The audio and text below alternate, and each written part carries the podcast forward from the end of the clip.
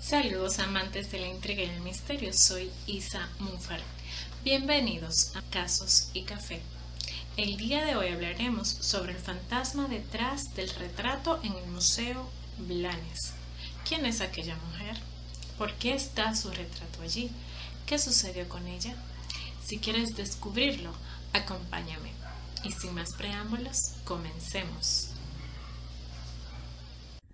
El fantasma del Museo Blanes. El Museo de Bellas Artes José Manuel Blanes, o mejor conocido como Museo Blanes, está ubicado en la avenida Milán 4015, en la prestigiosa zona del Prado, Montevideo, Uruguay. Esta quinta fue construida en el 1830 por el ingeniero Juan Alberto Capurro por orden del doctor Juan Bautista Raffo, quien era cónsul de Italia en Uruguay en aquella época. Más adelante la familia Raffo pone en venta la casa y es adquirida por Clara García de Zúñiga en el año 1872. El museo conserva un cuadro de esta y alrededor del mismo se tejen diversas leyendas. Clara nace el 15 de abril de 1845 en Gualeguaychú, Argentina. Era hija de Mateo García de Zúñiga y doña Rosalía Elía. Su padre era un político de la Argentina y fue gobernador de Entre Ríos.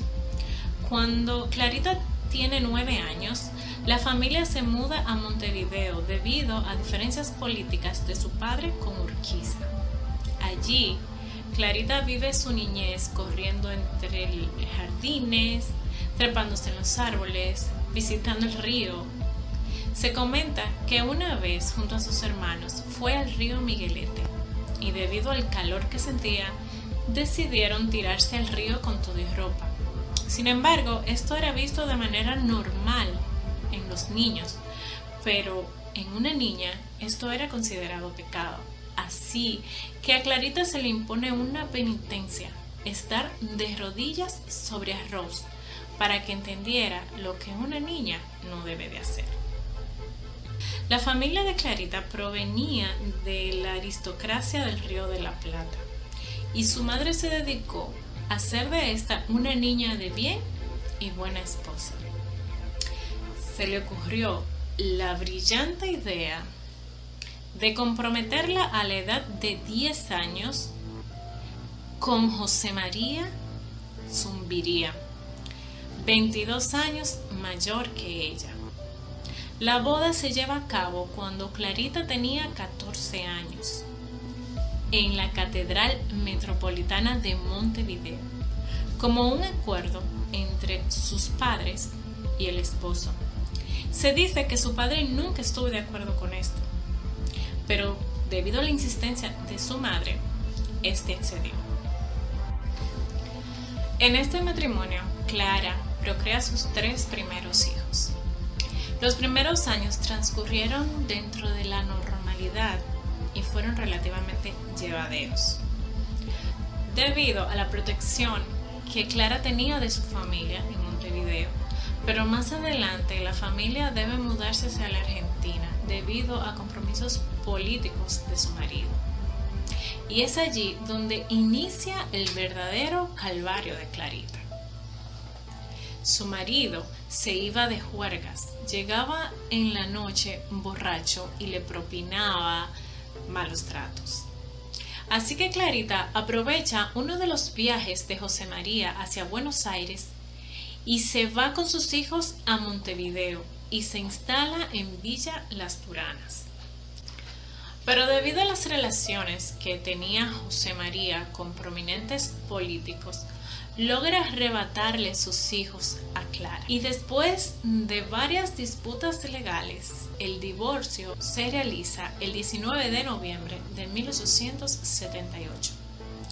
La iglesia cree que los cargos que Clarita levanta sobre José María son falsos, pero considera que ya el matrimonio está irremediablemente roto.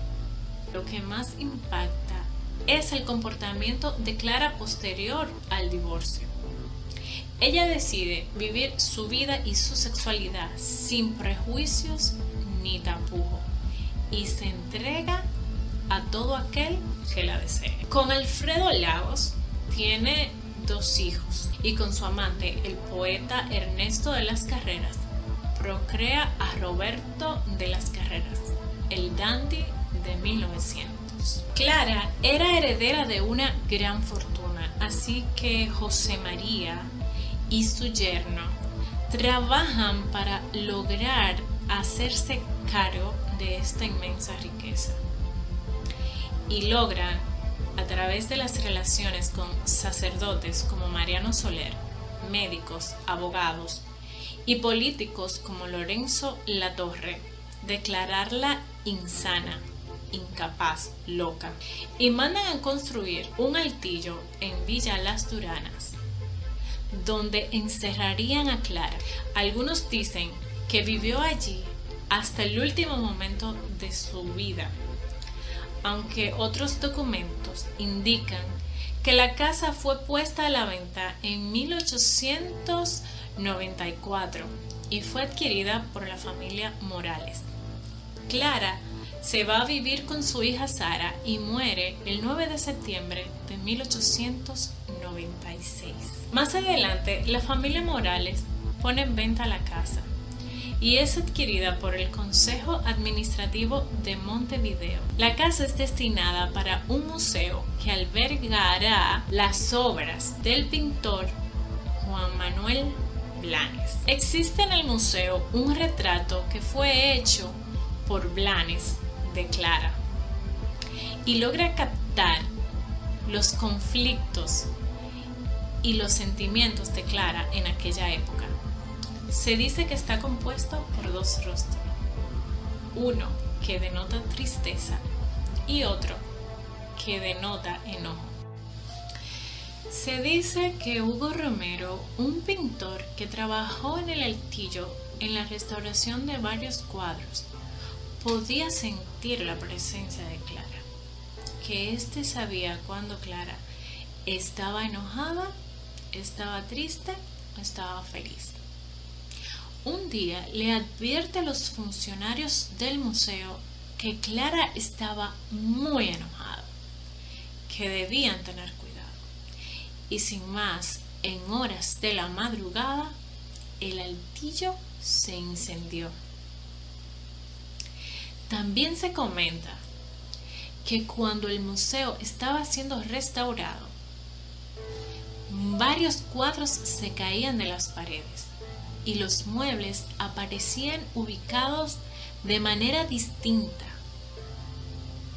También se escuchaban sonidos de portazos y lo más escalofriante era el sonido de un piano parecía estar siendo tocado por alguien invisible.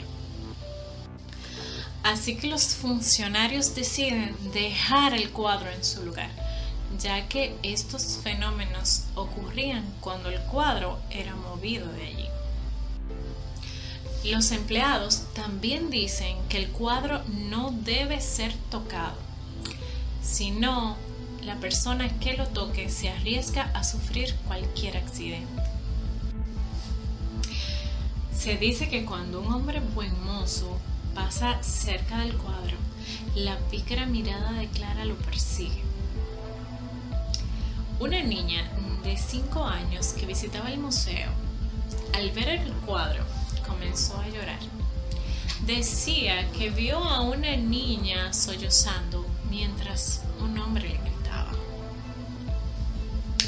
Así que Clara es conocida como el fantasma del Museo Blanes. Pareciera que vive en aquel cuadro y que intenta llamar la atención de la gente para que sepan el calvario que vivió. ¿Y a ti? ¿Qué te parece la historia? ¿Crees en la presencia de Clara en el museo? Si tienes algo que decir, déjalo en los comentarios y si te gustó, dale like.